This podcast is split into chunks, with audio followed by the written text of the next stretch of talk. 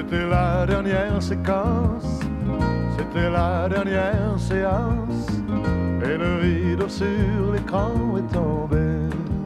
Bonjour à tous et bienvenue dans La Bonne Toile, le podcast qui parle de cinéma par genre et par salve de 3. Et aujourd'hui, on est sur le deuxième film des Stoner Movies, donc les films qui tournent un peu autour de la weed. Et c'est un film euh, bah, qui, qui ne rentrerait pas nécessairement dans cette catégorie aux yeux de tout le monde, et c'est pour ça que je suis très heureux d'en parler. Donc, j'ai toujours pour parler de ces films-là, eh ben, mes deux stoners, Punky Salut et Ace Modé de la chaîne Hello Film. Salut et on est au deuxième épisode, vous pouvez déjà constater que les saluts ont été un peu plus stone que les premiers, et ça, ça fait plaisir. Euh, ils sont totalement raccord. Aujourd'hui, euh, Ace, t'as choisi le film du jour, et c'est quoi Breakfast Club. Breakfast Club. Alors, Breakfast Club, eh ben, j'aimerais bien que tu m'expliques euh, pourquoi t'as choisi ce film-là quand je t'ai proposé Stoner Movie. Bah, parce que ça me semble assez clair. euh, comme je disais dans euh, l'épisode 1, pour moi, un Stoner Movie, c'est euh, un film qui détient une scène où tu comprends que la weed a un effet sur le scénario, ou en tout cas sur le schéma du film. Et pour le coup, Breakfast Club a une scène pivot, et c'est la scène Stoner où ils se partagent tous un joint de weed. Ouais, parce que c'est vrai qu'il est catégorisé normalement chez les teen movies, C'est ça. mais, euh, mais il a quand même une dimension stoner, parce qu'en effet, il met la, la weed euh, bah, centrale. C'est-à-dire que Au centre de son récit, vraiment. C'est ça. Ouais, c'est-à-dire que c'est un peu euh, l'élément qui va lier tous ces personnages qui, bah, c'est le thème du film, c'est que c'est des personnages qui à la base ne devraient pas se connaître, ou en tout cas qui devraient s'ignorer, et qui finalement vont ne faire qu'un, et c'est la weed qui fait ça, donc c'est vrai que j'avais jamais vu le film euh, comme étant un stoner movie. Avant d'aller plus loin, parce que bon, on a déjà un peu révélé sur l'intrigue, mais qu'est-ce que c'est euh, Breakfast Club, euh, Ace? Est-ce que tu peux me, me résumer ce film? Ah, c'est un des films les plus simples à résumer. C'est un sportif, un intello, un voyou, une euh, espèce, une émo gothique, rejet de la société, une paria. Tu comprends que c'est une paria. Et une fille à papa. Je n'ai pas oublié un. Non, c'est bon. Tous là. C'est bon. Il y a le concierge. Il y a le euh, dirlo, surveillant. euh, surveillant pion, de- quoi, ouais. Donc de- le pion, ouais, c'est ça. Et parce que en fait, tout ce beau monde est enfermé donc euh, dans une salle. euh, c'est une bibliothèque d'une école. Donc c'est Aïch- Aï- Aïchamour. Euh, non, c'est Sherman. Sherman. Ouais, putain, j'ai compris. Sherman, dans l'Illinois. C'est ça. Il y a pas de putain de Sherman dans l'Illinois. C'est une vanne d'un dogma. Et euh, ouais, c'est un lycée très important euh, et c'est une ville très importante dans la filmographie de John Hughes. Et donc tout se passe là-dedans. C'est un espèce de huis clos euh, entre étudiants donc qui vont passer un samedi ensemble en col parce qu'ils ont tous fait une connerie. Voilà, c'est vrai que c'est très bien résumé. On est totalement dans un film concept. C'est ça. Euh, un film qui a marqué son époque et qui est totalement culte. hein. Franchement, Breakfast Club, euh, c'est un des films euh, les plus référencés dans le domaine du teen movie. Je pense qu'il il a des citations dans tous les sens. Il y a notamment euh, la séquence qui a été reprise à l'identique quasiment dans euh, Sex Mhm. Academy. Avec euh, justement euh, le même rôle du le proviseur qui est joué par le même mec, avec les- qui fait les mêmes répliques. Ah mais partout euh, tête de euh, t'as Detention. Detention, t'as- pff, il est cité euh, vraiment Breakfast Club, c'est un petit peu euh, la base euh, vraiment sur laquelle vient se greffer plein d'autres réalisateurs parce que le film il est tellement pur. Ouais, ouais, ouais. Alors, euh, maintenant, maintenant qu'on a parlé de ce film, on va donc le spoiler. hein, on est libre de parler de ce qu'on veut dans le film. Euh, vous êtes prévenus, donc allez le découvrir si vous ne le connaissez pas. C'est culte et comme ça vous comprendrez plein de références que vous avez loupées toutes ces années.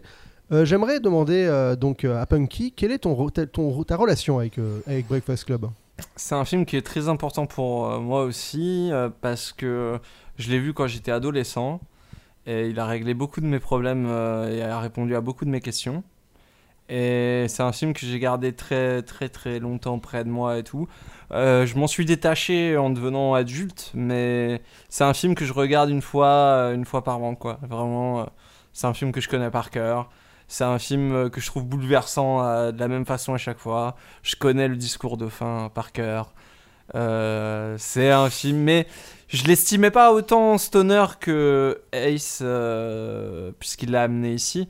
Euh, et c'est en en parlant av- avec Ace euh, dans nos discussions euh, sur le cinéma où vraiment il m'a ouvert aussi au côté stoner du truc. J'étais là en mode c'est vrai que oui, il y a un propos qui est intéressant. Et du coup, euh, c'est pour ça que je suis content de venir en parler avec lui. Ah, grave, grave. Et donc, Ace, toi, c'est quoi ta relation euh, avec ce film? Euh, ma relation avec Breakfast Club, c'est c'est très particulier parce que découle de. C'est vraiment le symbole de toute ma cinéphilie, de tout le début de ma passion pour le cinéma. Et euh, c'est à une époque où je téléchargeais beaucoup euh, grâce à l'ordinateur de mon papa. Et, euh, et on, on avait l'habitude de se retrouver euh, dans les. vidéoclubs où lui choisissait un film et moi je choisissais un film et on finissait par en créer des doubles chez nous. et et euh, en fait, euh, il se trouve qu'il y avait certains DVD qu'on trouvait jamais. Et, euh, et en fait, c'est à force de louer des American Pie, euh, 40 jours, 40 nuits, enfin beaucoup de teen movies, et qu'il m'a vu regarder des teen movies, il m'a dit ben, si ça t'intéresse, je commande. J'ai trouvé une édition québécoise d'un film que, qui m'a marqué quand moi j'étais jeune, que j'ai vu au cinéma, et qui s'appelle Breakfast Club. Et c'est comme ça que j'ai découvert le film. Et euh, mon premier visionnage, ben, j'étais en cinquième. Et euh, c'est un film comme Punky qui m'a bouleversé, qui a répondu à des questions que euh, un enfant se pose quand il commence à devenir un peu plus grand et qu'on commence à le traiter limite comme un début d'adulte. Ah, bah, c'est un film sur l'adolescence euh, parfait, quoi. hein. Dès qu'on commence à rentrer vers la quatrième, on commence à te parler du brevet, que c'est important pour le travail, etc. Et vraiment, euh, c'est un film qui, a, qui parle du rapport parent-enfant énormément et d'une manière sublime. Il y a un discours sur la weed que j'ai compris que plus tard, mais que j'ai très vite assimilé à Oi. Et Oi qui était déjà un de mes films cultes, et Jay et Bob qui était aussi un de mes films cultes. Vraiment, pour le coup, ça m'a bluffé parce que j'étais j'étais euh, vraiment euh, comment comment on appelle ça gratifiant. Enfin je- vraiment j'ai remercié mon père hein, mon- Ouais, tu te rends pas compte mais tu m'as donné un film qui répondait à toutes mes attentes. Et pourtant c'est un film de 84 Ouais. c'est un film assez vieux. Euh, moi à la base quand il m'a vendu le film il m'a juste dit il y a Emilio Estevez et il savait que j'aimais beaucoup l'acteur. Il m'a dit tu vas voir tu vas aimer. Et euh, ce qu'il savait pas c'est que j'allais relate euh, à des niveaux euh, vraiment impressionnants. Et à chaque visionnage je fonds en larmes euh, c'est un des films qui m'émeut euh, le, plus et, je pense que ça, le restera très longtemps. J'ai un rapport très très très fort à, Breakfast Club. Alors, moi, je vais un peu faire la voix dissidente parce que c'est un film avec lequel je n'ai aucun lien. C'est-à-dire que je l'ai vu trois fois parce que euh, c'est un film à voir, mais je il, il ne m'intéresse pas à chaque fois. Je n'arrive abs- Non mais c'est horrible. Je m'en veux parce que c'est un film, je m'ennuie, je ne suis pas touché et, euh, et ça me ça me trouble parce que c'est voilà, je, je me rends compte que c'est un film culte. Je vois tout ce que le film euh, développe, tu vois. Enfin, euh, mais, mais je, je suis hermétique quoi. Et ça me ça m'énerve parce que je, je suis un énorme fan des teen movies. mais je pense que c'est juste que c'est pas. va, on, va... te taper dessus si tu défends le film que toi tu nous as mis. Ah euh, non, Non, non, mais- non, mais non mais c'est c'est- Il est pas prêt, il est pas prêt c'est parce que le de- troisième film, on va le déboîter, il va rien comprendre. t'inquiète, Ah bah. t'inquiète. Laisse Non, mais- faire, laisse faire. pour le coup, le, le- le- le troisième film, il n'y a pas du tout de, de guerre de chapelle ou quoi que ce soit. euh, c'est vraiment, je, je- moi, moi, tu sais, je fais pas, toujours partie des gens qui aimeraient hein, euh, aimer les films en fait. Non mais Qui, qui ça, Je- ça m'énerve je moi, quand euh, j'aime pas un film. pour, pour, surtout pour prendre surtout ta un film qui est défense, aimé à euh, ce point-là. Pour prendre ta défense, je comprends que c'est un film qu'on puisse pas aimer parce que c'est un film qui a un rythme très lent. C'est un film où il se passe pas grand chose. C'est très contemplatif. C'est très. euh, L'idée, c'est de te remettre, de t'immerger dans l'état d'esprit de ces adolescents. Euh, de te faire comprendre ce qu'ils vivent et à quel point le temps peut être long pour eux. Euh, et hum, je pense que c'est un film qui le montre très bien. Et en plus de ça, c'est un film qui a une joie de qui est assez communicative. Euh, et sur laquelle tu peux rester un peu dubitatif. Ça danse, ça chante un peu. euh, c'est très extraverti et ça peut. Moi, je, euh, je connais des gens que ça, Ouais. le- la séquence de danse, ça les a mis mal à l'aise, tu vois, parce qu'ils comprennent pas aussi le. Le Ouais, lâcher prise. Non, ça, ça va. C'est vraiment juste, c'est peut-être juste un. Le fait de jamais l'avoir vu, euh, tu vois, euh, entouré de potes et de, et de kiffer avec des potes euh, ce film-là, ou j'ai toujours vu. Ouais, ouais, Mais moi, mais je l'ai vu tout seul. Hein. C'est un film, j'étais tout seul avec moi-même. hein. Ouais, moi aussi, c'est un film euh, très souvent. euh, ouais, la même. C'est, il me parle tellement que j'ai du mal. Je le conseille à tous mes potes. Et en vrai, je- j'ai cru. Je, je pense que je l'ai regardé seulement avec euh, mon père, bizarrement. Et euh, je l'ai regardé aussi avec Bambou, je pense. Ouais, moi je l'ai jamais vu avec personne, à part peut-être ma compagne. Et, mais c'est un film vraiment très très particulier. Je l'ai vu avec ma compagne aussi, effectivement.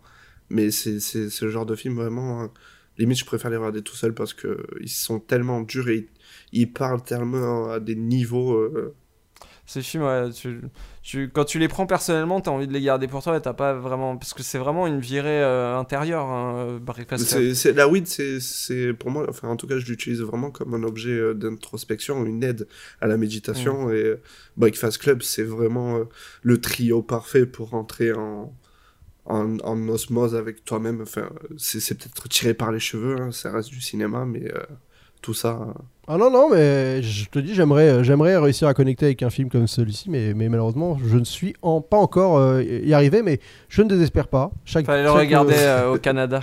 ah non, mais je l'ai pas vu durant cette période, euh, et je pense que ça, aurait, ça m'aurait aidé, malheureusement. Mais euh, voilà. Euh, bah, hey, je suis désolé, mais je vais devoir te demander euh, le plus gros défaut du film. Le plus gros défaut du film. Le plus gros défaut du film, ça serait, euh, je pense, un petit peu le côté misérabilisme sur, euh, sur le rôle du voyou. Euh, alors par contre c'est c'est un de mes films préférés mais à chaque fois les en fait les, les stéréotypes ils sont tellement marqués que les les blazes je les oublie une fois sur deux. Ouais, c'est John, John Carver non Euh, Jo- Il s'appelle John, c'est sûr euh, non, c'est Voilà, Nelson, Nelson Jude, merci Jude. euh, c'est Nelson June donc euh, l'acteur et L'acteur. euh, ouais Ah, l'acteur, oui, oui, l'acteur, mais je veux dire, le personnage, il s'appelle John quelque chose, mais euh, bref. John Bender, il s'appelle, voilà. Ils y vont à fond, en tout cas, sur, euh, sur le côté euh, où il a souffert. Et bon, la scène, elle est importante, mais. euh, Mais c'est vraiment pour chipoter, parce que en vrai, même ce passage, je le. Oui, tu parles de la, tu, tu parles de la séquence avec le, la, la brûlure de cigarette, quoi. Ouais, c'est ça. Il y va très très fort, mais bon, après, je pense que le film, il en a besoin pour euh, amener d'autres. euh, d'autres sujets après. Donc euh, au final, le- je sais pas. Mais on en parlera après parce que moi, dans mes théories, je me pose la question si c'est pas. Est-ce que c'est du chiquet ou pas? Parce qu'il peut, il peut être du style à, à en, à en rajouter, tu vois. Je pense sur cette scène, elle est tellement personnelle que le doute pour moi, il n'y est pas. Enfin, en tout cas, j'ai pas de doute sur. euh, La, la réaction, enfin, le, Je pense comment pas non plus, l'acteur je pense pas non plus. Après avoir euh, joué sa tirade et comment il s'isole de, du groupe par lui-même, Ouais. Ouais. faire, Oui, ça sent que c'est pas, c'est pas un effet de style, quoi. Ouais, c'est vrai, ouais. c'est ça. Et puis, euh, il y, y a une autre scène qui répond euh, vraiment à ça. C'est quand il se retrouve dans le placard euh, enfermé, euh, juste après s'être pris vraiment un gros savon par le Dirlo.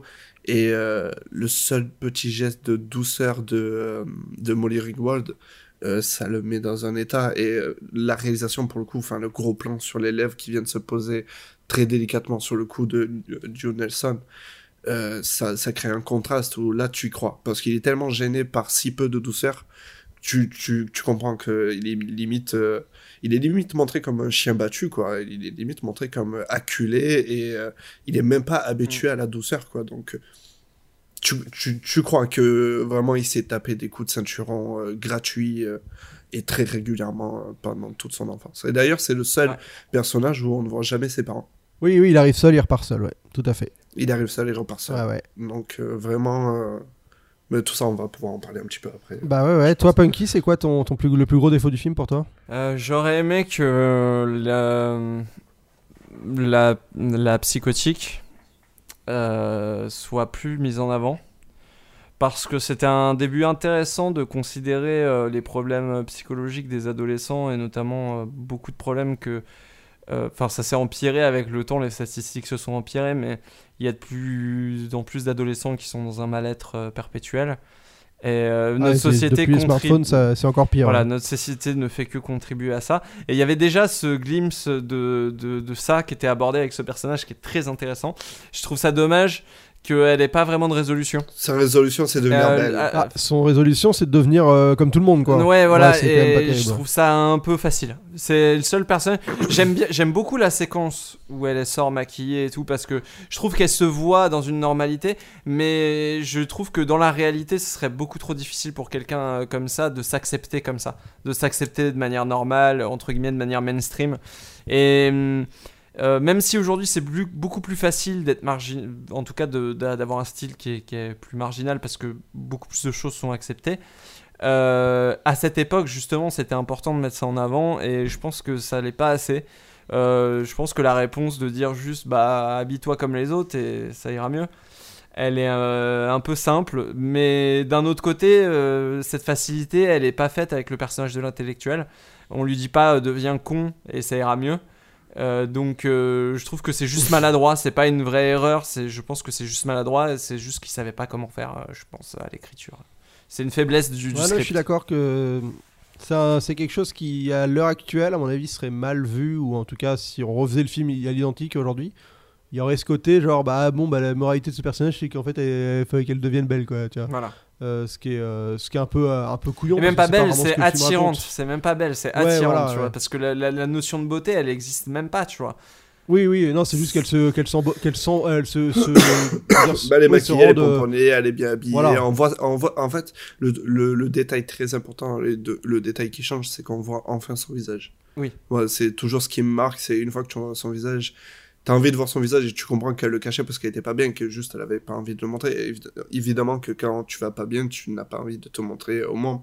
Et je pense que justement la scène Stoner, c'est un point pivot pour ce personnage qui trouve justement la normalité dans le fait de- de- d'être pas bien. Parce qu'en fait, euh, on en parlera plus tard, mais elle comprend qu'il n'y a pas que elle qui, qui va pas bien en fait. Il- Ah oui, oui, ça c'est sûr que c'est là-dessus qu'ils arrivent à se livrer. ouais. Moi, j'avoue que le petit défaut que je pourrais lui donner, euh, bah, c'est le défaut et à la fois c'est ce qui lui fait, à mon avis, son, son charme. Moi, je suis très. euh, comment dire J'ai j'ai- j'ai une relation avec les films euh, qui, qui t'immergent dans un groupe et qui, qui en fait n'essayent pas de te, de te raconter une trame. Euh, tu vois, qui essayent pas de te, de te créer des éléments déclencheurs pour t'amener faire euh, des péripéties, tu vois. Et je suis très très client justement des films euh, comme ça quand ça fonctionne sur moi. Pour moi, c'est les meilleurs films. Et euh, là, malheureusement, pour moi, ça fonctionne pas sur moi. Donc, euh, j'ai l'impression de jamais rentrer dans le film et de toujours être là à me demander bon, bah, qu'est-ce que, pourquoi je regarde ça euh, Quand est-ce qu'il va se passer un peu ce que, enfin, quand est-ce que ça va réellement démarrer et, euh, même si bon, je comprends la structure, je l'ai vu plusieurs fois le film, je vois très bien ce qu'il essaye de faire, hein, tu vois. Mais il y a ce côté où cette espèce de concept ultra fort de suivre une détention pendant 8 heures. en, tu vois, en, juste en voyant ces personnages qui au début n'ont pas de raison d'interagir, se mettre à apprendre à se connaître, ça, ouais, c'est ce que tu disais, Punky, sur le début, ça crée un rythme assez lent et qui, euh, bah, finalement, moi, m'ennuie, quoi. Mais, mais c'est horrible parce que je suis sûr que si je me laissais porter par le truc et que j'avais l'impression de faire partie de ce Breakfast Club, ce qui est le but du film, hein, et je pense que c'est comme ça que tu l'aimes, c'est quand tu, soit tu t'identifies à l'un, soit, soit tu te reconnais dans plusieurs parties de chacun, enfin, c'est un peu ce que le film raconte. Bah, je pense que c'est très fort, mais vu que ça fonctionne pas pour moi, je le mets un peu en défaut. Mais bon, voilà. Après, maintenant, j'aimerais bien qu'on parce que parle. t'as oublié l'enfant que tu film, étais. quoi. Non, mais tu vois, c'est marrant parce que moi, je, compare avec un film que j'aime énormément qui s'appelle euh, Everybody Wants Some, qui est un film qui est un peu la même idée, tu vois, t'es trois jours avant les cours et juste, euh, bah, t'as pas de tram et tu vis avec les gars et puis voilà, mais Ouais, ça a mais c'est pas un du peu tout la comme même Days énergie. and et- Confused. Oui, Days and Exactement, oui, c'est Ouais, c'est pour ça, c'est- aussi, un- c'est aussi un film de Richard Linklater, euh, enfin, Ouais, ouais, Everybody bah, Wants Some, euh, c'est un- la, même- la suite. c'est la même démarche, quoi. C'est la suite officieuse. Ouais, ouais, exactement. euh, C'est la suite spirituelle, ouais, ouais. euh, donc c'est un peu la, la, la, la- la démarche est là. Mm. Mais euh, mais il y a des fois, sur Linklater, ça me parle, et sur John Hughes, globalement, j'arrive pas à rentrer dedans. Mais après, John Hughes, je suis pas un grand client, et C'est rigolo plus parce tard, que ouais. moi j'ai adoré, euh, c'est un de mes films préférés, Days and Confused, euh, je l'ai adoré. J'ai pas du tout aimé Every- Everybody Wants Some. Vraiment, je suis passé totalement à côté du film. Donc comme quoi, des fois, c'est juste un mood, tu vois, c'est, il suffit que tu t'accroches pas à un perso ou que t'accroches pas à une situation, au final tu passes à côté un peu du truc. et- Ah ouais, ouais, bah ces films-là, c'est ça passe ou ça casse en Mm. fait. Parce que c'est pas des films qui. Ils ont aucune euh, mécanique, euh, tu vois, de. de, de- En fait, ils- c'est pas des films qui développent des espèces d'artifices pour t'attirer. C'est soit, soit t'es happé, soit tu l'es pas, quoi. C'est pas genre un film où on va te mettre bah, un objectif très clair et donc, quoi qu'il arrive, même si ça t'intéresse pas, t'es. T'as envie que le. Enfin, tu vois, tu sais vers où ça va et t'as envie que les héros y aillent. Enfin, ouais, des, des mécaniques euh, habituelles de dramaturgie, quoi. Là, il y en a pas. C'est beaucoup plus. euh, c'est des films euh, basés un peu plus sur du mood. Mm. Et si le mood te parle, c'est des expériences énormes. Mais si le mood t'embarque pas, bah, tu restes un peu sur le carreau et souvent, tu peux un peu t'ennuyer, C'est un peu le, c'est un peu le risque de la, de la formule. Euh, mais j'ai envie de savoir la plus grosse qualité du film pour toi, Punky. Alors, la plus grosse qualité du film, je pense que euh, c'est l'écriture de John Hughes en ce qui concerne l'adolescence, parce que c'est quelqu'un qui comprenait vraiment très très bien les adolescents. Et je pense que c'est sa, sa plus grosse qualité. Ouais, bah écoute, moi, je, on- juste après, on va parler de John Hughes, donc j'ai pas envie de griller mes cartouches tout de suite. Mais, euh, mais c'est vrai que, ouais, ouais, je trouve qu'il a. En fait, c'est. c'est- euh, pour rebondir un peu là-dessus, ça fait partie de ces films aussi qui, en fait, quand tu les as pas vus à une époque euh, fondatrice de ta cinéphilie ou, ou assez, assez tôt, en fait, ils te paraissent euh, un peu euh, désuets ou, ou vus et revus parce qu'ils ont tellement été pompés, ils ont tellement installé, installé des standards qui vont être repris partout que tu sais, t'as l'impression d'avoir un film que t'as déjà vu sans l'avoir vu, mais, mais c'est toi qui es dans le tort, Ouais, mais parce que ça, tu l'as pas vu dans la bonne chronologie, c'est- quoi. C'est oublier l'épure du film, comme disait euh, euh, Ace tout à l'heure, c'est un film qui est pur, c'est-à-dire que c'est très épuré. C'est-à-dire que tu sais les stéréotypes que tu connais, c'est euh, le, le setup que Mais est-ce que c'est pas le film qui a créé ces stéréotypes euh, plutôt qu'autre chose, quoi Bien sûr, mais quand tu y retournes, t'as une sensation d'épure qui est très agréable parce que euh, on te travaille ces personnages comme ils ont jamais été travaillés par la suite dans d'autres teen movies. Puisque euh, Breakfast Club avait fait tout le boulot de définir les stéréotypes, plus personne ne s'est embêté à les définir. Ils y ont apporté à chaque fois des nuances. Ah, le sportif, euh, n'importe quel sportif, le sportif dans American Pie, le sportif dans n'importe quel autre teen movie après Break- Breakfast Club, tous tu les relis à Emilio Estevez. T'as pas besoin d'expliquer que leurs parents, que le papa, il pousse au cul euh, le fils pour qu'il soit le meilleur possible dans le sport. Tout le monde le sait. C'est un trope que tout le monde a c'est assimilé. les parents de euh, Batman. c'est les parents de Batman. ouais, c'est ça, c'est- ça va c'est- avec le personnage, tu vois, c'est dans le package. Et, et du coup, du coup, les gens, c'est pas, c'est pas inintéressant ce qui s'est fait ensuite parce que les gens ont apporté des nuances, les gens ont opéré des changements, ont cassé les codes, etc. Et donc c'est toujours intéressant. Mais ce que je veux dire, c'est que quand tu retournes à ce film, tu retournes à l'épure originale de comment la, la, la- la statue de ce personnage a été construite et de comment euh, on a narré. Euh, ce stéréotype pour la première fois, enfin ça, il y a un espèce, c'est- il y a une, Ouais, non, mais c'est vrai que une- maintenant que t'en quelque parles, chose de c'est franc, comme. euh, tu Ouais, ouais, c'est comme les dieux grecs et, la myth- et les comic books, quoi. C'est genre, euh, c'est la, Exactement. la- la version originale de tout ce qui aura C'est ça, été c'est le, le, le varié, mythos découlé, du personnage. Pour prendre des termes Ouais, savants. ouais, non, c'est pas faux. Mais c'est pour ça que T'as même des que plans quand en tu... termes de réalisation, euh, le- enfin, le, le- le plan le- sur la petite culotte de Molly Ringwald, euh, c'est un truc qui va être un trope après euh, dans les teen movies et tu, tu peux compter le nombre de plans euh, de petites culottes euh, American que Pie tu verras 2, dans euh, Euh. American Lumakes, Van Wilder. Van euh, Wilder. euh, tu vois, enfin, c'est vraiment un truc, c'est John Hughes qui l'a installé, c'est un gros plan sur une petite culotte euh, avec juste les deux cuisses et Et c'est le gros plan de 2 millisecondes, tu vois, c'est vraiment un insert, limite un insert, quoi, mais ça a été réutilisé des tonnes de fois, parce que c'est un trope, c'est comme les, les personnages qui regardent au-dessus des toilettes, ou qui se baladent dans le lycée vide, euh, c'est des trucs que tu ou tu sais le euh, ça. Ah oui Tu vois, juste ça, c'est c'est impressionnant, c'est rentré dans la pop culture et je sais, je saurais même pas dire d'où ça vient, mais en tout cas, je suis sûr et certain, c'est Breakfast Club qui l'a popularisé au plus grand nombre. Alors les gens ont pas vu parce que euh, on est en podcast audio. Donc est-ce Ouais, que mais tu peux clarifier le, le, le- mais tu- le son que t'as fait? On l'entend pas, tu penses? Si si, mais juste pour que t'expliques pour euh, parce que je... bah, C'est c'est- c'est Pour- un espèce de knock, c'est c'est un espèce de code à morse et ça fait euh, pa pa pa pa pa pa pa. Et euh, c'est c'est un échange de coups qui se passe entre un personnage qui se cache sous une table et une un personnage qui est en train de discuter avec le diarlo. Et, c'est ça, c'est cette séquence, ouais. Voilà, oui, et putain, enfin, je veux dire, juste Et- cette séquence de coups, euh, elle est marquante. En fait, tu peux la retrouver partout. Euh, Ouais. Dans Rodé d'ailleurs, c'est- porte, c'est ça. euh, Il y a... Pour, pour rebondir sur cette séquence, c'est quand même euh, quelque chose que j'ai trouvé très fort. c'est qu'en fait, tu te rends compte que le film, euh, je pense que c'est un gros film sur l'autorité et sur l'oppression euh, autoritaire qu'on qu'on- qu'on vit quand on est euh, adolescent. Mhm. Et, euh, et finalement, cette séquence, elle est marquante parce que c'est euh, la base, t'as l'élément perturbateur qui est donc euh, euh, John, euh, John Baba, j'ai oublié son nom. Le, le nom du personnage, c'est John, euh, John Bender, voilà, donc le, le- John le- le Bender, délinquant, quoi. C'est ça. Voilà, qui, qui, qui lui euh, se met tous les autres à dos. Mais par contre, dès qu'il y a une autorité supérieure qui débarque, et donc le Dirlo qui va euh, s'opposer à, cette, euh, à, à- à John Bender, les autres vont s'allier pour lui. Enfin, tu vois, il y a toujours ce côté où finalement, il peut y avoir une séparation entre les ados, mais face aux adultes, ils, ils feront toujours front, quoi. Toutes Et les ça, révolutions euh, ont besoin d'un leader, euh, et les- souvent les leaders, c'est ceux qui sont le plus opprimés, c'est ceux qui ont le plus à dire sur l'oppression.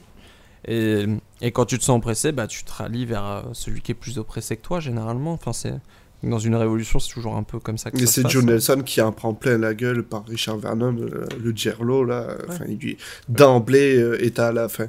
T'as une scène, euh, pour, pour moi, euh, Breakfast Club, euh, spoiler, j'aurai une vidéo dessus, mais euh, il y, a, il y a un jeu de montage et il y a une scène qui est impressionnante où t'as Richard Vernon qui va enchaîner des heures de colle supplémentaires à Joe Nelson et t'as un échange, il lui fait encore une, et t'en veux encore une, et euh, Joe Nelson il Eat s'énerve. my shorts. Oh, l'enculé Cet échange, c'est un western. Il se met- c'est, même un film de boxe. Et tout, le- tout passe par le montage, mais aussi là, par la performance de Joe Nelson, qui est vraiment euh, électrique. Et, la Et, musique, euh, t'as une et- musique qui commence à saturer. Et, et là, t'as- là, autant le personnage, tu peux le, détester, le détester sur une Tu bonne sens partie qu'il est du prêt film. à craquer, tu vois, tu sens que... Mais là, tu as envie juste d'être pour lui et toi-même, tu as envie d'envoyer chier Girlo et lui dire Mais tes heures de colle, mais mange-les tes heures de colle. Lâche-le, lâche-le. Tu vois Et c'est impressionnant. Enfin, moi, en tout cas, en tant qu'ado, et même encore aujourd'hui, en tant qu'adulte qui a un problème encore avec l'autorité à 28 ans, ça, ça me marque et j'ai juste une envie c'est qu'il se lève et qu'il lui fasse un tête à tête, tu vois sans parler de taper sur le prof, mais vraiment qu'il a envoyé chier, quoi. Il parle de, Et Il parle de- du mec à séquence humain. qui sera repris. euh, c'est une séquence qui sera repris euh, quasiment réplique par réplique dans, euh, dans Sex Academy d'ailleurs. Oui. Tellement elle est iconique. mais euh, mais bon, euh, en- avec une légère dérision quoi. Mais c'est quasiment les mêmes les mêmes. hein, ça, t'as- C'est une, C'est quand ça c'est qui est une séquence qui a marqué, hein, c'est vraiment une séquence marquante Ah ouais du ouais, film. de fou. ouais. Et euh, donc toi, Ace, toi, la plus grosse qualité du film pour toi, même si tu l'as plus ou moins dit, mais vraiment une qualité à retenir euh, par- particulière? Bon, je, je l'ai pas dit, mais euh, évidemment, ça se comprend pour moi. C'est euh, vraiment cette scène pivot euh, stoner. Ouais, c'est ce qui te fait basculer le film dans, dans quelque chose Dans d'autre un, pour toi. dans un truc où vraiment, pour moi, il me parle euh, directement. Il parle euh, directement de, de ma consommation du, du cannabis, ma façon de, consommer de consommer le cannabis, euh, ce que je recherche dans le cannabis. Euh, Mais c'est vrai qu'il y a un- cette séquence, il y a quasiment quelque chose de, de- d'amérindien, enfin de, de native américaine, où ils sont là, ça, se passe le truc comme un calumet de la paix. euh, Ça, y a, il y a- il manque juste un feu de camp et euh, on revient aux origines humaines, vraiment. Genre, la base de l'humanité, c'est juste s'asseoir et pouvoir parler ensemble, cœur à cœur, cœur ouvert, et chacun dire qu'est-ce qui va pas, tu vois. Et le cannabis, c'est un très grand désinhibi- euh, désinhibiteur et euh, il permet justement de pouvoir s'ouvrir à des inconnus. Et Et, alors, d'ailleurs, c'est là euh, où les- on- tous les stéréotypes ils se cassent, d'ailleurs. C'est la scène. Oui, oui, c'est là où d'un coup il, il se mélange, ouais, totalement. Et alors, euh, on- moi, j'ai, moi, rapidement, ma petite qualité, c'est le casting, mais bon, ça c'est une évidence. Je trouve qu'ils sont tous parfaits. Ils ont tous marqué leurs esprits. Ils ont, ils campent leur rôle à la fois avec leur dose de stéréotypes qu'il faut et, euh, et une profondeur en plus. Donc, enfin, c'est, ils sont magistraux, mémorables. Pour, pour moi, mention à Anthony Michael Hall qui, a, qui, qui est vraiment celui qui est, pour le coup, invisible. Mais c'est celui qui donne vraiment envie d'y retourner parce que sa scène, euh, enfin toutes ces scènes sont tellement d'une humanité pure. C'est le personnage vraiment le plus naïf et le plus pur de tout le Et long C'était métrage. pas facile pour lui parce qu'en plus c'était pas la première fois qu'il tournait avec John Hughes. Euh, et, il est- et pareil pour Molly Ringwald, et ils avaient des images de personnages de John Hughes qu'il fallait casser déjà, tu vois, et qui étaient d'autres adolescents. Et pour un, adolescent, il n'y a rien de plus difficile que de jouer un adolescent qui est totalement différent. Pour, tu pour vois. info, euh, An- Anthony Michael, euh, Michael Hall, c'est celui qui joue Brian, donc euh, le, le cerveau. Et euh, évidemment, Mo- Molly, c'est celui qui, c'est celle qui joue Claire, donc la, la princesse. C'est ça. La reine du bal. Et c'est vrai que elle, elle est, elle est très marquante parce que c'est encore une fois, ça fait partie de ses beautés.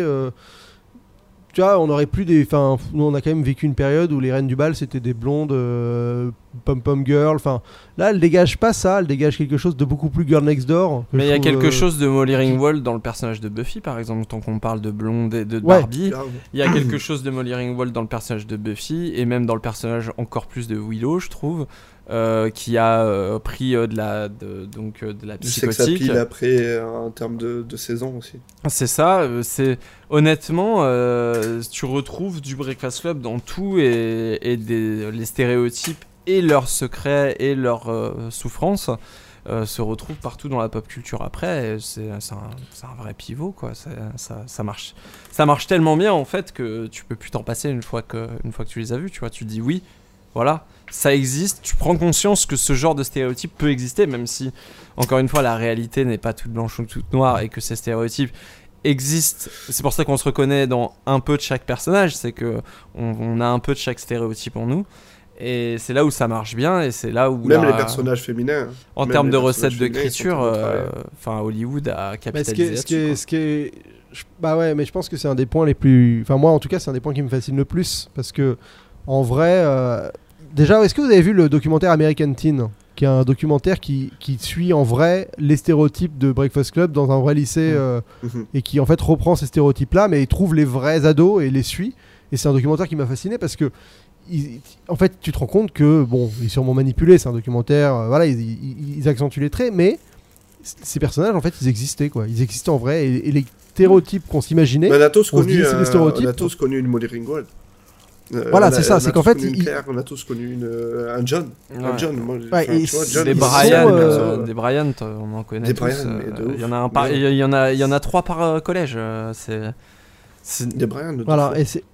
Et c'est des stéréotypes qui finalement, euh, en fait, au lycée, on est tous, on a tous été des stéréotypes à un moment, et, et- et c'est cette époque euh, où on n'est pas encore assez complexe, je pense, même si on l'est, tu vois, euh, qu'on qu'on peut rapidement, euh, qu'on, qu'on- en fait, qu'on est obligé, on a des, des espèces de Bah, c'est le plus facile. C'est comme, euh, par, euh, moi, Breakfast Club, je le compare vraiment à un film de prison. Parce que, bah, enfin, The Wall, hein, euh, tout ça. euh, Oui, oui, c'est vrai qu'il y a de ça. ouais. Voilà, et, euh, et pour moi, c'est vraiment. euh, ben, comme en prison, ben, tu, te tu te ranges par cases. Alors ben, là, c'est pas des cages raciales, de toute façon, justement, il n'y a aucun black.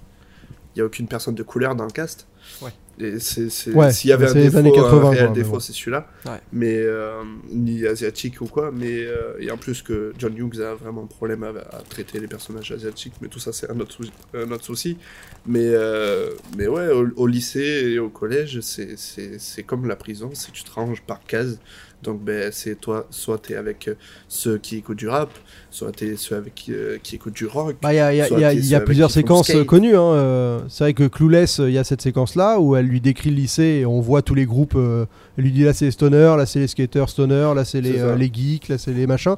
T'as euh, dans Lolita malgré moi où t'as la même séquence où elle lui décrit le lycée comme une jungle avec des camps, euh, avec la table Sam des Raimi a, table. Sam Raimi a carrément repris tous ces stéréotypes pour son Spider-Man. hein. Il s'est pas gêné. Euh, quand t'arrives Oui, dans le lycée, tu sais exactement qui est qui. Il a, tous, les, tous les lycéens sont habillés en stéréotype de Breakfast Club. C'est Ouais, ouais, c'est Flash, c'est le joke Flash, euh, par ouais. excellence quoi. Euh, donc, Ouais. euh. Ouais, ouais, c'est clair. tout le monde Et, s'est euh, servi. C'est marrant parce que ça, ça va être. euh, ça va être cassé dans euh, 21 Jump Street où ils vont revenir au lycée euh, en- dans les années 2010 où ils vont vrai. détourner le c'est l'anti-Breakfast Club. stéréotypes, voilà, Ouais. c'est ça. Les stéréotypes euh, ne c'est plus rien films, dire. et, euh, euh, qui, qui, qui vraiment lui rend euh, un hommage certain, c'est sûr, parce qu'il le casse en deux. Et c'est là où il est malin, 20 21 Jump Street. C'est...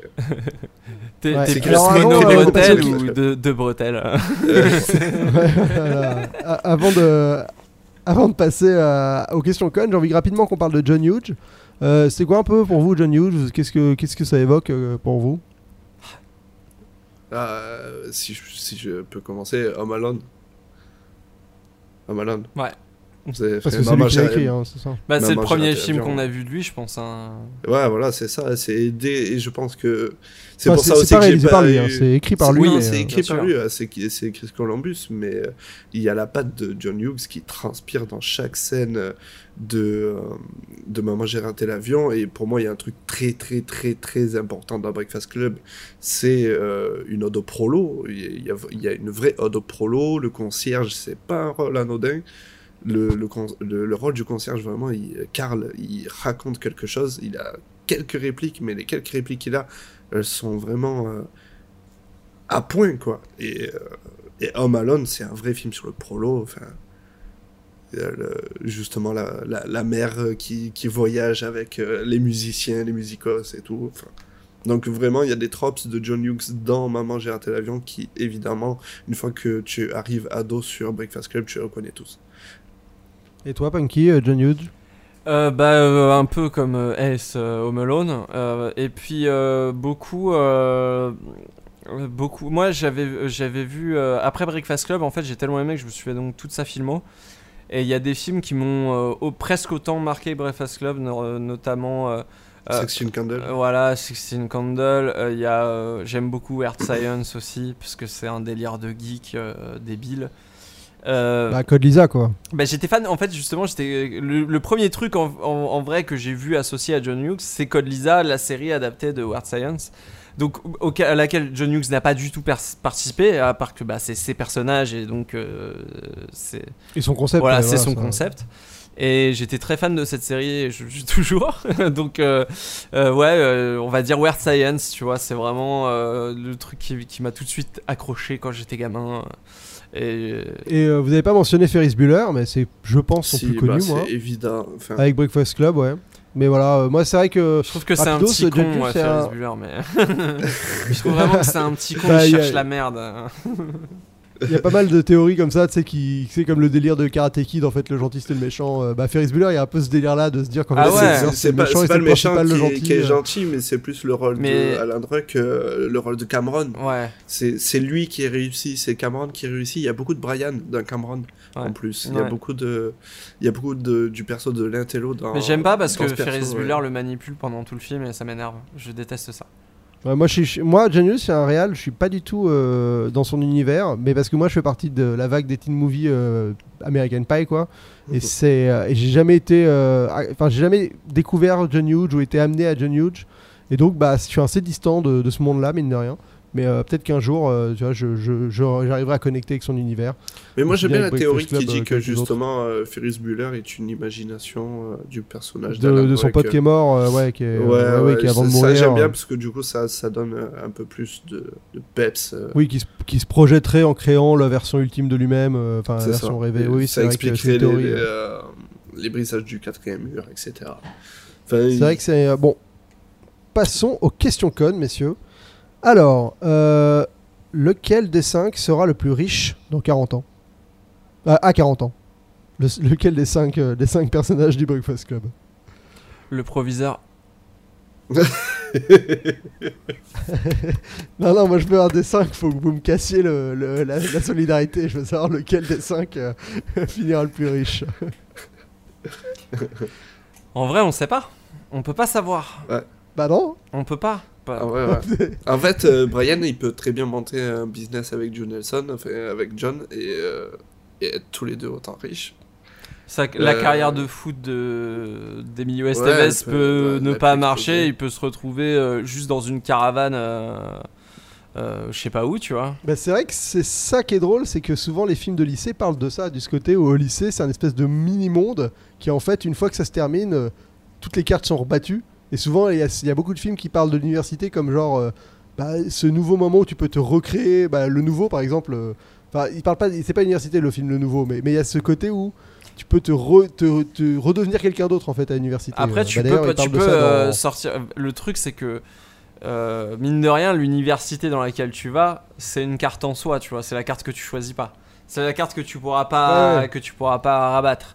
Et ça, c'est accepted. euh, on parle très bien, par exemple. Accepted en parle très bien, et même euh, 22, John Street, où là pour le coup, Aussi. il, il- le, le délire c'est que il- la, la- je veux dire, la, position sociale a inversé. Celui qui était cool euh, au lycée, ça devient un loser euh, en université, vice versa. Celui qui était le loser devient le mec cool euh, à l'université. Donc c'est vrai que le- y, a- y a un peu cet esprit quand même d'avoir l'impression que ta vie est définie par le lycée aux États-Unis, et en étant aussi conscient qu'en fait c'est juste une espèce de période ultra intense qui, a- qui est comme une mini-vie en soi et qui, euh, qui finalement euh, ne définit pas vraiment ce que ce sera. Quoi. Il y a même beaucoup de films où, les, où tu retrouves bah, euh, Virgin Suicide, c'est un film qui parle de ça aussi. Où tu vois le mec, euh, Josh Arnett, le- quand il est interrogé plus vieux, c'est genre euh, un, un mec qui a l'air d'être le loser ultime alors que c'était le mec le plus cool de son lycée. euh. Sur Amer- American Pie souvent 4 a fait un joli travail là-dessus aussi, je Mm. trouve.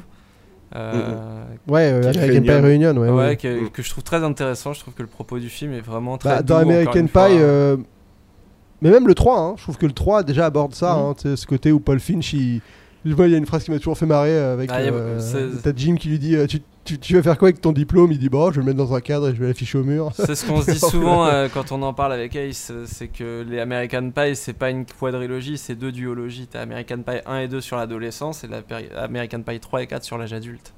Et c'est là où Ouais, la série elle est importante il- à, à bien séparer. Et ils valent le coup justement d'être revus à différents âges parce que autant Oui. qu'on n'a pas aimé 3 et 4 quand on était ado, ça se comprend parce que c'était pas nécessairement euh, bah, c'était plus le même délire euh, littéralement.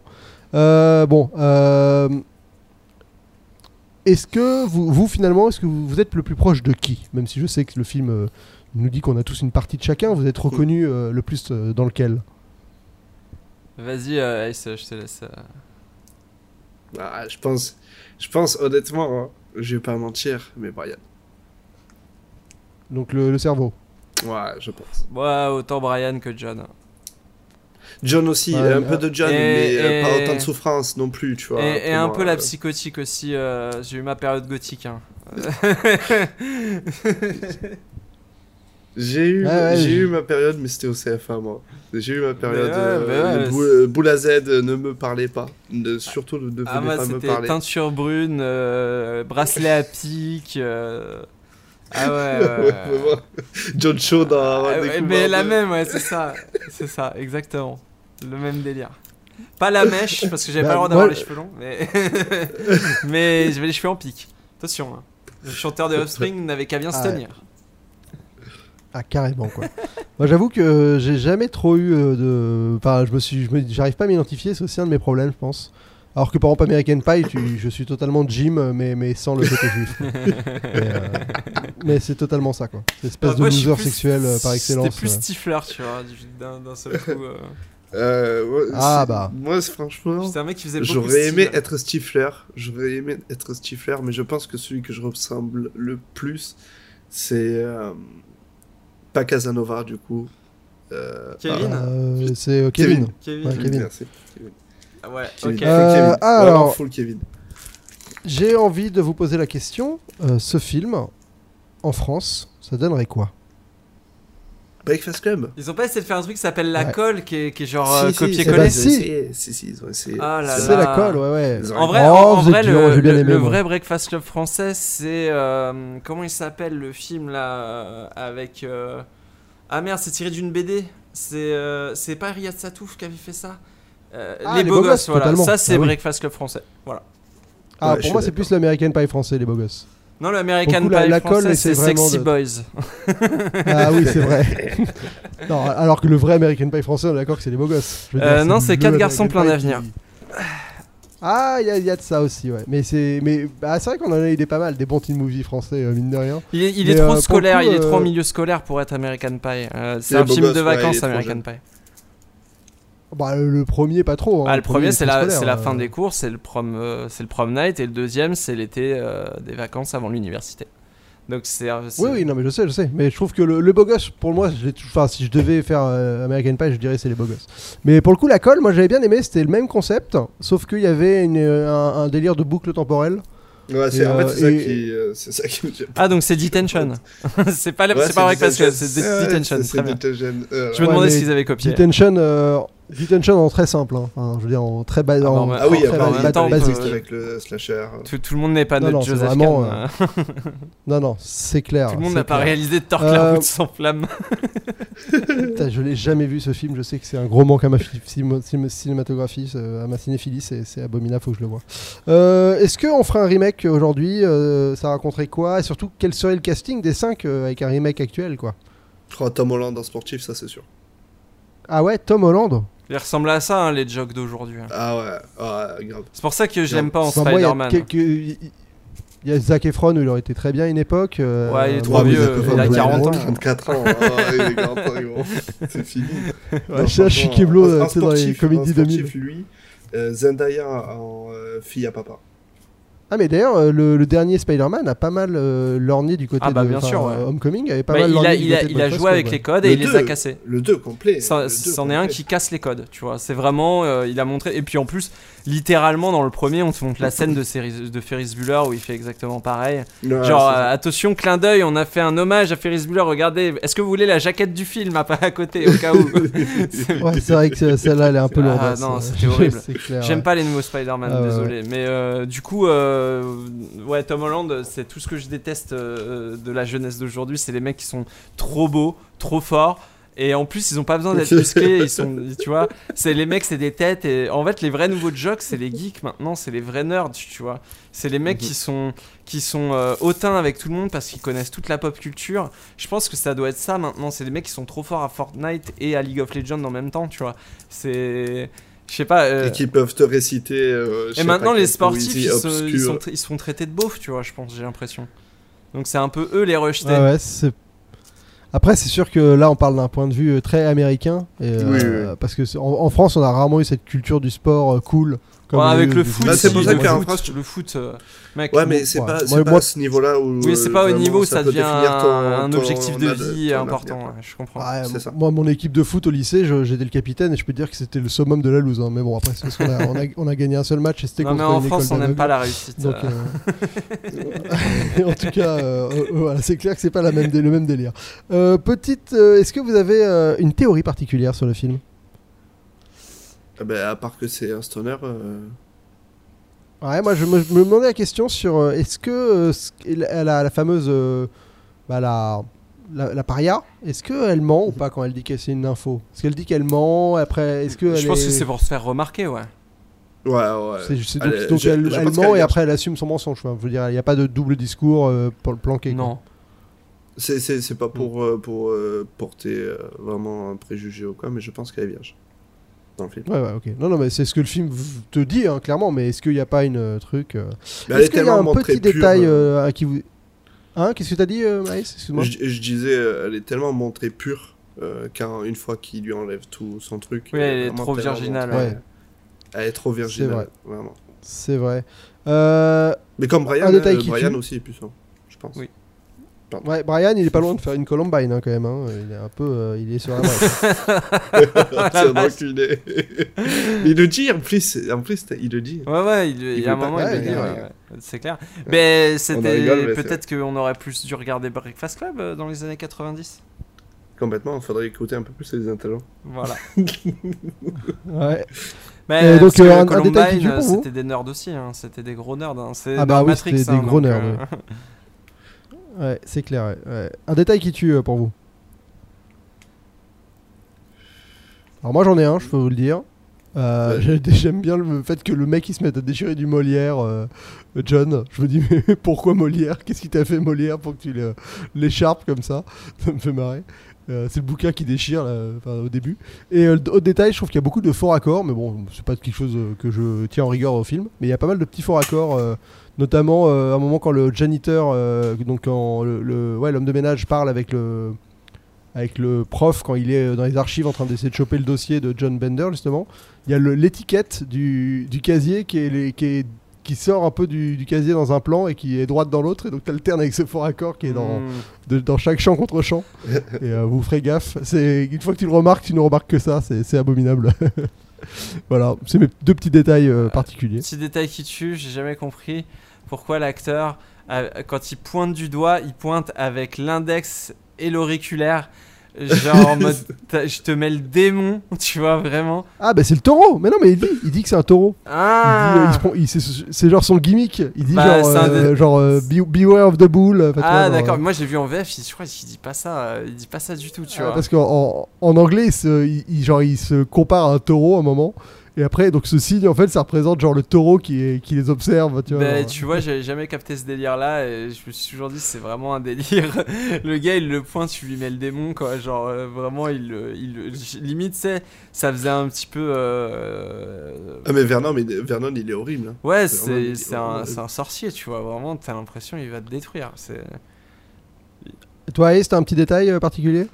Ouais, euh, un détail, et c'est celui qui fait généralement euh, sortir les gens du film, c'est le cri euh, de rage du, du perso joué par Emilio Estevez, le sportif, qui donc en fait c'est vraiment à la donc ça arrive à la scène de fumette et t'as une scène donc de danse et il fait le tour de la bibliothèque comme un fou, puis il se renferme dans le bureau avec la musique et là il pousse un cri, mais le cri il est pas joyeux, le cri c'est vraiment un cri de déchargement d'énergie et il est si fort qu'il en brise la vitre de, du bureau. Et euh, ce détail-là, c'est vraiment euh, le passage stoner en, quelque sorte parce que bah, du coup c'est vraiment le truc irréaliste. Tu vois, c'est limite. euh, tu pourrais imaginer qu'en fait il a pas pété la vitre, mais il a crié tellement fort qu'il s'est imaginé de casser tout.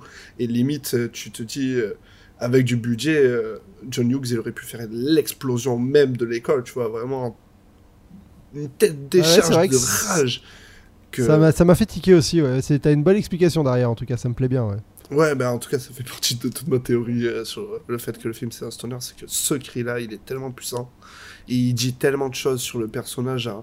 juste, bah, juste un cri, et la performance d'Emilio Estevez, elle est... Tu connectes, t'es obligé de connecter, t'es es obligé de, de te dire, ouais, j'aimerais pouvoir crier à plein poumon juste une fois comme ça dans ma vie, quand vraiment t'es à bout et juste envoyer tout chier, juste faire un bon cri, quoi. Et euh, alors, dernière petite question conne. Euh, Qu'est-ce qui, pour vous, a le plus vieilli dans le film? Moi, j'ai ma petite réponse. euh, C'est très blanc. quand je l'ai vu. Ouais, c'est très bien. Ah oui, c'est ça pour vous, et c'est la, la, la- la diversité culturelle, quoi. Bah, Ethnique. Bah, c'est aux États-Unis quand même. ça parle de Euh, problèmes ça- de, de petits blancs euh, de l'Oregon, quoi. Classe moyenne, quoi, ouais. C'est. Non, j'avoue, j'avoue, moi j'étais sûr que. non, mais c'est un très. En effet, c'est probablement le, le détail euh, qui a le moins bien vieilli. Après, c'est sur un c'est- détail après, c'est beaucoup bien aussi parce que franchement, vu l'époque, c'est tellement stéréotypé que le rôle de Jude Nelson, ça aurait été pour le black, tu vois. Ils auraient jamais mis un Brian black. Et c'est limite, c'est ce qu'il aurait fallu, tu vois, un nerd black, ça aurait fait... euh, Là, ça aurait été intéressant, mais... euh, Vu l'époque, à la limite, vaut mieux que tout le casting soit blanc, parce qu'ils auraient sûrement maltraité le, le sujet. John Hughes, il est pas très euh, doué pour... euh, Bah, pour- c'est pour une autre gérer époque, toutes hein, ces pour le coup. euh, je- je- Moi, On j'avoue peut que pas c'est être juste le, le doué délire pour tout. quand hein. meuf. Je veux dire, il y a, y a- y a d'autres gens que John Hughes aussi qui sont très doués. hein, Et puis, faut le- Non, on peut pas être en avance sur son temps. hein. Faut dire, c'est c'est- c'est l'éveil euh, des consciences là-dessus, à ces problématiques-là. euh, Enfin, c'est aussi grâce aux, aux années qu'on a vécues qu'on est tous conscients de ça maintenant. Et en partie grâce aux teen movies euh, qui ont découlé de Breakfast Club. Aussi, aussi, totalement. Euh, moi, il y a le détail pour moi qui a mal vieilli, c'est ce moment où elle sort des sushis et que tout le monde est en mode genre, mais qu'est-ce que c'est? Ah, du poisson cru genre comme si c'était genre ce plat exotique. Et c'est vrai qu'à l'heure euh, enfin, actuelle, maintenant les sushis c'est tellement Ah, les banal années 80. que hein. t'as tout le monde qui est en mode genre. euh, Bah non, mais voilà, c'est vraiment ça a marqué, tu sais, ça marque le film dans son époque tout de suite. C'est ce côté genre des sushis, mais bah, c'est quoi? Du riz des algues ah. Ça tu vois, c'est Allez, ouf messieurs. parce que euh, ça, ça te marque plus que euh, le manque de portable, par exemple. Mm, C'est vrai. Oui, bah après ils sont en détention, donc c'est vrai que c'est le genre d'endroit où normalement ils Voilà, pourraient ne pas les avoir. C'est pour ça euh. que le film il reste euh, encore parlant euh, à toute génération encore parce que la colle, l'école, c'est encore les mêmes choses. Vraiment, que ce soit en 84 ou en 2020 et aux États-Unis ou à l'autre bout du monde, franchement, l'école euh, en soi, c'est la représentation de l'autorité, etc. Les parents. Attends, et, et d'ailleurs, toi, Ace, qui connais bien le film, il y a un autre détail qui me chiffonne. Mhm. Euh, c'est, elle vient d'où la putain de basket qui laisse sur le terrain de basket euh, John, John Bender là Il y a un moment, Elle il fait du basket, il a une basket blanche. Ouais. Et après, quand il, quand il se fait gauler par le mec, euh, donc il se fait embarquer, il, il- il laisse la basket, donc il est pieds nus sur un seul des pieds. Et après, il a ces deux baskets, ces deux espèces de, de, de bottes noires de punk euh, tout le film. Et je me suis toujours demandé, mais qu'est-ce que c'est, pourquoi cette putain de basket est là et pourquoi il, la, il se barre, il la laisse et pourquoi, enfin d'où elle sort? Bref, t'as pas de, de théorie là-dessus, ça t'a pas jamais fait tiquer? Elle était peut-être là. Bah ouais, c'est ça, il y a toujours une Ouais, basket pas- qui traîne, on sait pas pourquoi. Ouais, ok. Ça, Non, pour moi, ça fait un aussi euh, un- de la mythos de la cour de récré. Tu sais, c'est comme le euh, dans euh, dans le journal d'un dégonflé. Il y a un truc qui m'a toujours marqué dans le genre. C'est un fromage au milieu de la cour qui est une espèce de fromage maudit que personne n'a touché à Ouais, part que avec personne ne. Ouais, touche. Ouais, vrai, Et ouais. il y a un peu ça, c'est c'est peut-être la basket qui était là depuis des années et que les gens ils jouent au basket avec quand ils ont pas de ballon, puis après ils la laissent, tu vois. Ouais, ouais, c'est possible. Mais euh, ça m'a ça m'a toujours fait, euh, fait bizarre ces baskets. Euh, bref, statuons, messieurs. Donc là, il va quand même y avoir du. euh, du, du- Là, il va falloir statuer. Il va falloir être, euh, être bon. Qui vole le show? Ouais, Moi, je pense que c'est John Bender. Mais euh, bon. Parce que c'est le rôle le plus. euh, le plus exubérant Moi, euh, La weed. bonne réponse. Euh, ouais, euh, je pense que c'est John Hughes qui vole le show parce que c'est Ouais. aussi ça qu'on retiendra de lui, tu vois, c'est ce film-là. Et, et c'est Mm. les stéréotypes qu'il a créés qu'on volait le show au final, tu vois. Comme tu dis, ça a fait l'effet inverse pour toi. Toi, vu que tu les as connus, les stéréotypes, t'avais du mal à, à rentrer euh, dans, dans, dans le truc, tu vois, à te- à t'attacher à eux. Bah, je pense que c'est ça hein, qui a volé le show, c'est John Hughes et ces personnages qui ont traversé le temps et traversé les époques. Ouais, c'est vrai que c'est c'est vrai que c'est son œuvre la plus marquante. Euh, Est-ce que c'est au-dessus ou en dessous de Ferris Bueller en termes de, de je veux dire de d'impression sur la pop De culture euh, legacy, Club oui. D'héritage, bien sûr. Au-dessus. Break- Breakfast Club, Ouais. oui, bien sûr. Ferris Bueller les- ont- les- a plus marqué les spectateurs, mais Breakfast Club a marqué Hollywood, tu vois. De, Hollywood n'a plus jamais ressemblé, enfin l'adolescent à Hollywood n'a plus jamais ressemblé à autre chose qu'à Breakfast Club après la sortie de Breakfast Club, tu vois. Enfin, c'était, euh, mais c'est comme, euh, c'est comme euh, Wes Craven avec le slasher, tu vois. Il y a des et Mhm. Kevin Williamson et, et Scream, tu vois. Il y a des trucs où euh, tu peux transcender un genre, transformer un genre et créer des codes pour les 30 années à venir euh, qui vont mettre 30 années à être démontés. euh, euh, Ouais, C'est pour ça que même s'il y a American Graffiti et tout avant, il y a, il y a des teen movies avant sûr. euh, que, que Breakfast Club, mais Breakfast Club a tellement, euh, il est tellement pur, il arrive tellement à, ben voilà, le teen movie maintenant, Oui, c'est ça, mais les personnages des teen movies, c'est ça. Ouais, il touche une forme de quintessence quoi. C'est c'est- Ouais. c'est vrai que c'est c'est rare qu'une œuvre euh, touche à ce point-là au, tu sais, au- Ah. à la sève euh, séminale du truc. avant, quoi. avant que Breakfast Club, les adolescents, ils avaient, c'était des rôles très fonctionnels. euh, que ce soit dans Animal House, euh, que ce soit dans les beach movies des années 60, Ouais, Revenge of the Nerd, même genre de film. C'est ouais. des- c'est des- c'est vraiment des rôles qui sont mono-expressifs, tu vois, ils ont que euh, deux ou trois traits de caractère maximum. Ici, on leur, a quand même créé des histoires, des backgrounds, une vie, on les a rendus réels, on les a inscrits dans la réalité. Et la figure de l'adolescent, elle était plus une figure fantasmée et euh, caricaturée, mais euh, une figure euh, du réel qui avait ses drames, ses joies, etc. Et ça a tout changé, je pense. Bah, c'était ce que tu ce que tu disais au début. C'est vrai que c'est euh, peut-être un des rares films où tu as l'impression qu'il est réalisé par un ado. Enfin, Ouais. vraiment à tu vois qu'il a réussi à se placer dans, dans les problématiques de ces personnages de cette époque, de d'essayer de, Mm. de se souvenir de ce, de, des de, ce que tu te sentais comme euh, injustice vis-à-vis de tes parents et tout ça. Et ça, c'est quelque chose, euh, en effet, qu'on peut euh, que John Hughes a, a parfaitement réussi à retranscrire. Mais c'était ce que tu ce que tu disais au début du podcast. Euh, pour vous, la, la meilleure réplique du film, est-ce qu'il y en a une qui vous qui vous parle particulièrement? Le- Hmm. La lettre de fin. Mm, ouais. Ah oui, bah oui, évidemment. La lettre de fin, c'est vrai que c'est un grand moment. Avec euh, même toute cette fin, hein, avec la musique, euh, le point levé, euh, avec, euh, avec cette lettre qui, qui explique que bah, finalement, c'est ils sont tous tout le monde et, et- Nous et sommes personne tous à la fois un intello, euh, etc. C'est vrai que c'est un bon moment. Moi, il y a une réplique qui m'a vraiment fait marrer. Euh, je sais pas si, co- comment elle est en VF, mais en anglais, euh, traduit, ça fait quelque chose comme ça. Ça fait genre. Euh, euh, alors, Bender, t'es là parce que t'as as ouvert la- l'alarme incendie, mais tu te rends pas compte. Imagine ta maison euh, sera en feu. Et là, il- le prof, il se rend compte que ça lui fait aucun effet. Il dit Imagine ta weed sera en feu. et là, euh, Bender, il dit euh, Bah, il y a aucun risque, elle est dans le, elle est dans le froc de, de, de là, à droite. et, et- alors que c'est la vérité.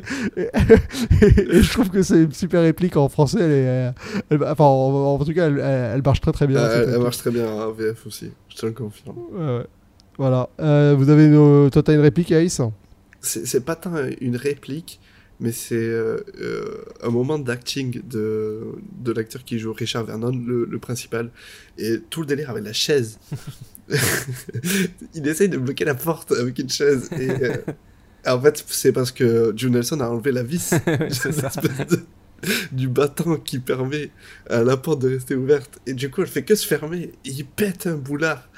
Et juste ça, voilà. Vraiment, Et il place une chaise de- devant et la porte est trop lou- lourde et fait voler la chaise. c'est très drôle la tête qu'il fait, tu sens qu'il a le seum d'être ridiculisé par une putain de porte. Il joue tellement bien. Le... Et après, euh, ouais, en plus après, il y a, y y Emilio Estevez qui vient l'aider à mettre la bibliothèque Oui, et on lui ça. dit mais c'est totalement débile. euh, S'il y a un incendie, on crève, on crève tous. Et il dit mais qu'est-ce que tu fous avec cette bibliothèque? C'est la fausse mauvaise foi de merde. Ouais. Ouais, ouais. Et maintenant on arrive à la, à la meilleure réplique, la meilleure scène du film, le, le moment que vous préférez. Donc toi, j'imagine que c'est le calumet de la paix. Le calumet de la paix, vraiment, avec. euh, ben, tu parlais de répliques, mais euh, je, je- franchement, j'aimerais pouvoir imprimer chaque discours de chaque élève et euh, même euh, mettre des screenshots où euh, t'as euh, Claire Molly, Ringwald qui met le rouge à lèvres entre ses seins et qui, se, qui arrive à se maquiller les lèvres avec ça. Et enfin, tout, tout ce que raconte la scène, la façon dont elle est vue, comment elle, elle se perçoit, comment. Ce que et j'ai- comment l'intello, quand il arrive avec son explication et qu'il dit juste j'ai eu un B, t'as juste envie de dire attends, mais pour ça, juste parce que ta lampe elle était pourrie, t'étais prêt à te suicider limite. C'est ce que tu comprends, tu vois. C'est ça. Moi, ce que j'aime dans cette scène, c'est qu'ils ont tous, chacun, ils ont échangé des affaires. T'as le, le nerd qui a euh, le- les lunettes euh, de soleil euh, de, du voyou. De Euh, John voilà, Bender, euh, ouais, ouais. ils ont tous euh, quelque chose, ils partagent tous quelque chose, et du coup, c'est littéralement, ils se mettent les uns à la place des autres et ils font, ils essaient de faire preuve d'empathie les uns envers des autres. Bah, dans cette séquence, euh, ouais, enfin, il y a un moment aussi, t'as as la, la paria là, qui vide son sac devant, euh, devant le, le sportif et- littéral, et, le, et le cerveau c'est là. très littéral comme image. Et euh, et j'ai- j'aime beaucoup le moment où lui il se penche vers, euh, vers le, cer- euh, le cerveau, il se penche vers le sportif et il lui explique genre. Bah en fait, tu vois, c'est genre, euh, elle, pen- genre, euh, est-ce que tu penses qu'elle a tout ça dans son sac parce qu'elle veut partir, ou est-ce que tu penses qu'elle a tout ça dans son sac parce qu'elle rêve de partir mais qu'elle le fera jamais? Enfin, tu vois, genre, Ouais. et il pose des situations de manière très, euh, tu sais, cartésienne, euh, bah un peu stoner quoi, justement, genre, euh, genre, on, on, Ouais, juste on analyse littéralement les. bien, bien défoncés. hein. Toute cette scène, ils sont bien défoncés. Ouais, c'est ça, mais je 15 trouve que ça. Et à la euh, fois, c'est une réflexion qui se serait. Enfin, tu sais, c'est d'un coup, c'est la première fois qu'il va au bout de la. de- de- d'essayer de, comprendre l'autre, quoi. Mm. Alors qu'avant, ils s'en foutaient, ils étaient juste dans l'observation de dire, bah, t'es bizarre, euh, on ne comprend pas. Là, ça- là, tu sens qu'ils font une démarche de se dire, bah, attends, mais quelle est la logique derrière ça, quoi? Et, et c'est ça qui ouvre la porte au fait de, co- de comprendre et finalement d'apprendre à se connaître. Quoi. Et c'est vrai que c'est pour revenir à, bah, à la thématique, euh, c'est la WIT qui, qui crée vraiment ce, ce- ce déclencheur. Et c'est pas, ce qui marche euh, vraiment en termes. c'est- Parce que bon, on est sur ta chaîne, ça parle cinéma, mais euh, ben, dans le cinéma, il n'y a pas que la réalisation, il y a aussi le montage. Et euh, le montage, c'est vraiment. Le montage de Breakfast Club, euh, c'est un truc. pour moi, c'est digne d'être expliqué tu- à l'école. Et il est tellement. Il est tellement pur et justement cette scène stoner, elle dure longtemps. C'est limite la scène qui dure le plus longtemps. C'est l'acte, enfin c'est l'arc narratif qui dure le plus longtemps dans le film en tout cas. Et parce qu'après c'est plein de péripéties parce que bon, euh, ils restent pas statiques quand même dans la bibliothèque. Ils vont euh, au gymnase, puis il y en a qui se font choper, puis ils sont dans les couloirs, puis ils font que courir. On voit le bureau de Vernon, on voit, on voit plein de choses quand même dans le film. Mais le montage vraiment sur cette séquence, il est, euh, il, ben, il est comme tout le reste Mais, du film. mais tu, sais que je- tu me dois une vidéo sur Breakfast Club depuis 2017, hein, où je l'avais annoncé sur une de mes vidéos, justement. Mais figure-toi qu'elle arrive, Tu s'appelle dit, euh, avant American Pie et elle est prévue pour le début de l'année prochaine. Ouais, ouais, parce que je me souviens très bien, tu m'en avais parlé en 2017 et, euh, et tu m'avais dit euh, je, fais une- je vais faire une vidéo sur Breakfast Club. Et, je t'avais- et donc, euh, Ah, ça prend des lors de- ça prend euh, du j'avais temps. fait- Ouais, Ah oui, oui, bien sûr. comme, non, mais- non, mais je rigole quand je dis tu me la dois, tu me dois rien du tout. Mais c'était en tout cas, je sais que j'attends une vidéo de toi là-dessus parce que je sais que tu as un truc à dire qui, à mon avis, va être hyper intéressant. ouais, Euh, bah, écoutez, comme messieurs, tout. Merci beaucoup d'être, euh, d'avoir, euh, bah, d'avoir discuté avec, euh, avec Mais moi de ce toi. film. C'est- un choix- un choix- audacieux. Donc euh, franchement, bravo. Et où est-ce qu'on peut vous retrouver euh, sur, euh, sur Internet? Vas-y. Toujours pareil, euh, la chaîne Hello Film sur YouTube, euh, j'y critique euh, des films et comme vous avez pu l'entendre, on va sûrement faire Breakfast Club très très vite. C'est un film qui me tient beaucoup à cœur, du coup voilà. Euh, et sinon, euh, des streams bandes annonces où, où on regarde des bandes annonces en tout cas de certaines années, euh, par- parfois d'ailleurs avec Punky et Zoltan, ben, je- quand tu veux, hein, quand tu veux, tu viens voir des bandes annonces avec nous, on pourra parler cinéma. Mais ouais, Mais sur grave, grave. Twitch, Ace Modé et c'est tout. Et voilà. Punky à toi. Et bien, moi, euh, sur YouTube, euh, Punky, vous cherchez Punky sur YouTube ou Google, vous me trouverez. Et sinon, en podcast, Some Stoner Stuff, le podcast sur le monde fumant des stoner movies. Et euh, la case rétro pour tout ce qui est retro gaming. Et voilà, et ben moi toujours Zoltan. Merci beaucoup d'avoir écouté ce podcast. Zoltan. Merci encore une fois les invités. Euh, vous pouvez noter le podcast sur Apple euh, Podcast. J'ai appris que ça ne servait à rien de mettre 5 étoiles, même si vous n'avez pas aimé, notez, ça fait toujours du bien. Voilà, juste euh, la, note est importante apparemment. Bah, merci beaucoup. On se retrouve très vite pour un prochain épisode. Et d'ici là, bonne toile. C'était vraiment bien l'enfance, mais c'est la dernière séquence. Et le rideau sur l'écran est tombé. Bye bye.